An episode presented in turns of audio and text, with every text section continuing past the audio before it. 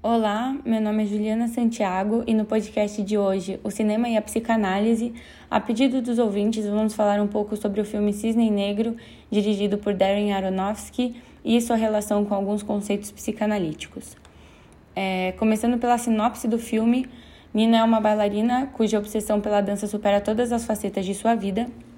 é, quando o diretor artístico da companhia decide substituir sua primeira bailarina para a produção de estreia de O Lago dos Cisnes,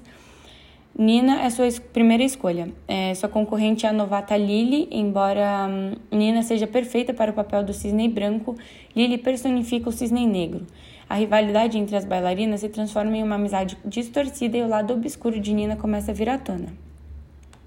Bom, começando a análise então, no filme escolhido, é, Nina, que é a personagem principal, ela acaba por desenvolver, de certa forma, duas personalidades, sendo estas representadas simbolicamente pelo cisne branco,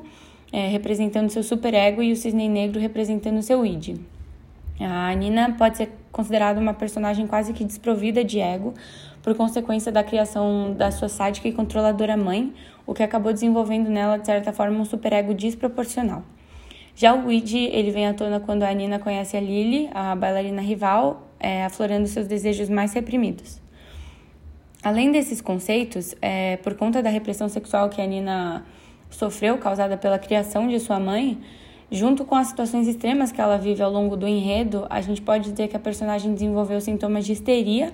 representados por mutilações em seu ombro direito e em suas cutículas também. É, por fim, na, nós podemos concluir que ao longo do filme, especialmente na cena da sua apresentação final, é possível notar claramente pulsões de morte por parte da Nina, em que a personagem acaba se levando à autodestruição. Então, por hoje é isso, espero que vocês tenham gostado e até o próximo podcast.